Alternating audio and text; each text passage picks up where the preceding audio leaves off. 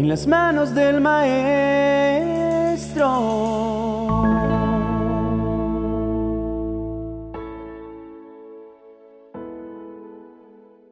Me gustan las matemáticas. Amo la precisión con la que pueden entregarnos sus datos y la manera en que simplifican la solución a un problema por complejo que parezca. En mi época estudiantil solíamos hacer un ejercicio llamado escalas matemáticas, en el cual iniciábamos multiplicando un número cualquiera de manera ascendente por cada dígito desde el 1 al 9 luego dividiéndolo en forma descendente desde allí hasta llegar al número del cual partimos. Las complicaciones sucedían en el momento en que el número, producto de cualquiera de las dos operaciones, llegaba a sufrir un cambio cualquiera por mínimo que fuera. Un 3 donde debió ir un 2 y ya está. Toda la escala se echaba a perder. Nada resultaba tan desalentador que llegar al final para darse cuenta que había un error en cualquier parte de atrás. Cuando miramos la vida, nos damos cuenta que la verdad que sufre una alteración se corrompe, como se corrompe cualquier operación matemática al sufrir la más pequeña alteración. Y aunque aparentemente tenga un buen porcentaje de acierto, el porcentaje de error la vuelve un engaño. Por eso, precisamente es tan vital para los creyentes que atendamos al consejo que nos deja Pablo en su carta a los Efesios capítulo 4, versos 22 al 24. Por eso, deben ustedes renunciar a su antigua manera de vivir y despojarse de lo que antes eran, ya que todo eso se ha corrompido a causa de los deseos engañosos.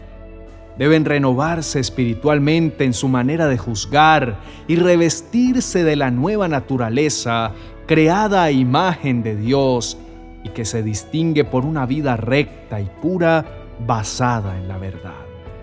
Pablo lo ilustra de una manera magistral diciendo que la antigua manera de pensar, es decir, la que nos fue imponiendo el sistema y que nosotros fuimos adoptando, es tal como un vestido viejo y sucio del cual es preciso despojarnos. No tendría ningún sentido tomar un baño para quedar totalmente limpios, si luego nos vestimos con la ropa que está sucia, por lo cual el apóstol es enfático al invitarnos a despojarnos, es decir, a mudar aquello que está corrupto, decaído y descompuesto. Pero ¿Qué es lo que ha corrompido esa manera de vivir? Pablo dice que son los deseos engañosos y está refiriéndose a los deseos en general, como aquellas ansias que provienen como reacción a varias situaciones en las cuales nos encontramos. Para citar un ejemplo, consideremos el ansia de hacernos felices a nosotros mismos poseyendo cosas nos permitimos hacer gastos descontrolados pensando que al satisfacer esa ansia lograremos ser felices, pero no fuimos hechos para ser felices de ese modo. Así que el ansia por poseer es engañosa porque no cumple lo que promete. No obstante, ¿quién de nosotros no experimenta este ansia con frecuencia? Revisamos las ofertas y nuevos productos que ha desarrollado la ciencia y sentimos una ansia por comprarlos. Pero luego de comprarlos, al poco tiempo pierden el encanto inicial. Está el ansia de utilizar a otros para nuestra propia ventaja. A todos nos ha tentado alguna vez la idea de manipular sutilmente a otros para que hagan lo que nos beneficia a nosotros teniendo en mente nuestro bienestar antes que el suyo, pensando que entonces podremos obtener lo que sea que queramos. Pero este también es una ansia engañosa. Otro ansia es el de imponer nuestros deseos acosando, golpeando, protestando, fastidiando a los otros hasta conseguir nuestro objetivo. Tenemos ansia de ser reyes de nuestro propio imperio, pero es una mentira porque ese método nunca ha funcionado ni funcionará. Posiblemente el ansia más común sea el de mentir o engañar para sobrevivir o para ganar una ventaja. Ese ansia de ser el foco de atención, el centro de todo a nuestro alrededor. Existe el ansia de criticar aquello que no entendemos, el ansia de permanecer dolidos y dejarnos llevar por la autocompasión, lucir como mártires y sentirnos humillados por cualquier error de nuestra parte. Ansia de ser impacientes con los demás, de fastidiarnos cuando los otros no piensan igual que nosotros, ansia de culpar a los demás, de pelear para imponer nuestro punto de vista. Y hasta el ansia santurrona que nos hace creer que somos mejores, más limpios, más respetables que cualquiera otra persona. De esas ansias de las que está hablando el apóstol. Es necesario liberar. Los cristianos seguimos enfrentando a diario las mismas ansias con la misma intensidad que antes, pero ahora tenemos el método cierto para afrontarlas. Entendemos que esas son conductas provenientes de nuestra antigua naturaleza, por lo cual debemos despojarnos de ellas y no permitir que nos dominen. Ese comportamiento desatinado, equivocado, pecaminoso, fue aquel con el que se revistió Jesús en la cruz para que nosotros pudiéramos ser liberados de él. Como lo escribió el apóstol Pablo en su segunda carta a los Corintios capítulo 5 verso 21. Aunque Cristo no tenía ningún pecado, Dios lo hizo cargar con los nuestros para que por medio de él fuéramos la evidencia de que Dios está dispuesto a dar su aprobación a los seres humanos.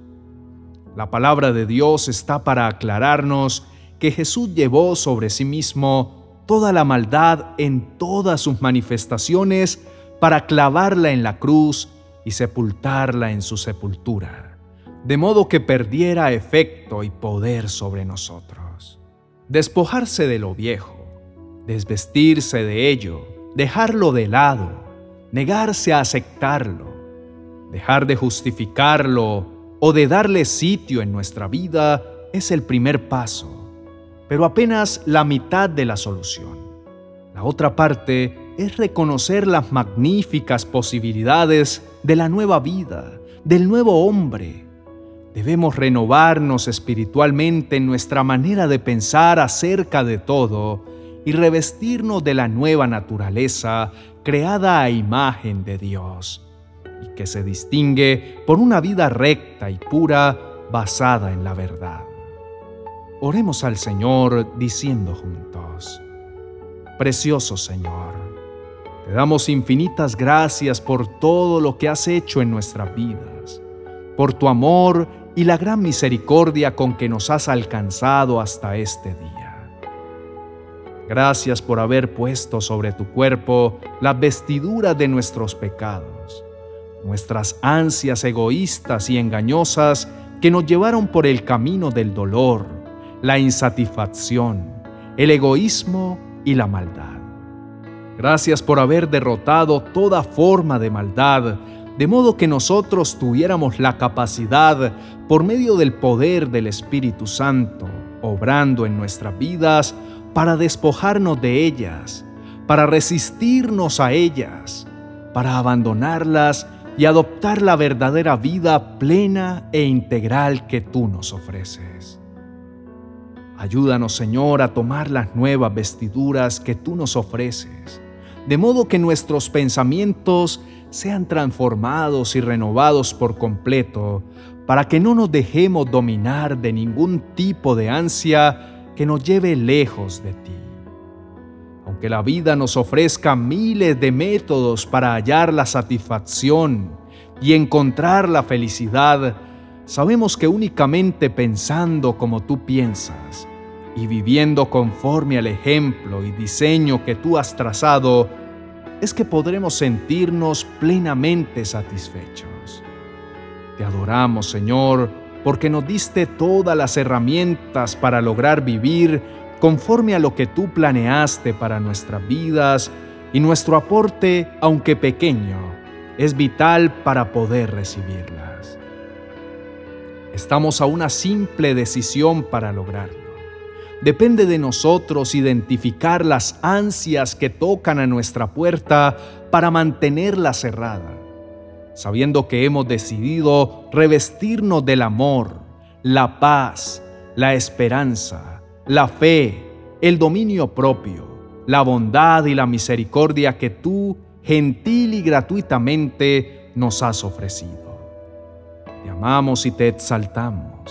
Te entregamos nuestras vidas y nuestros corazones rendidos a ti, como ofrenda grata y como muestra de nuestro total agradecimiento por la obra que has hecho en nosotros. Bendecimos tu nombre nos postramos ante tu grandeza y reconocemos que eres nuestro único, suficiente Salvador, el que nos libró de toda corrupción, habiéndola llevado en la cruz, porque tú eres el más maravilloso de todos los seres en esta y todas las existencias, siempre y por siempre. Amén y amén.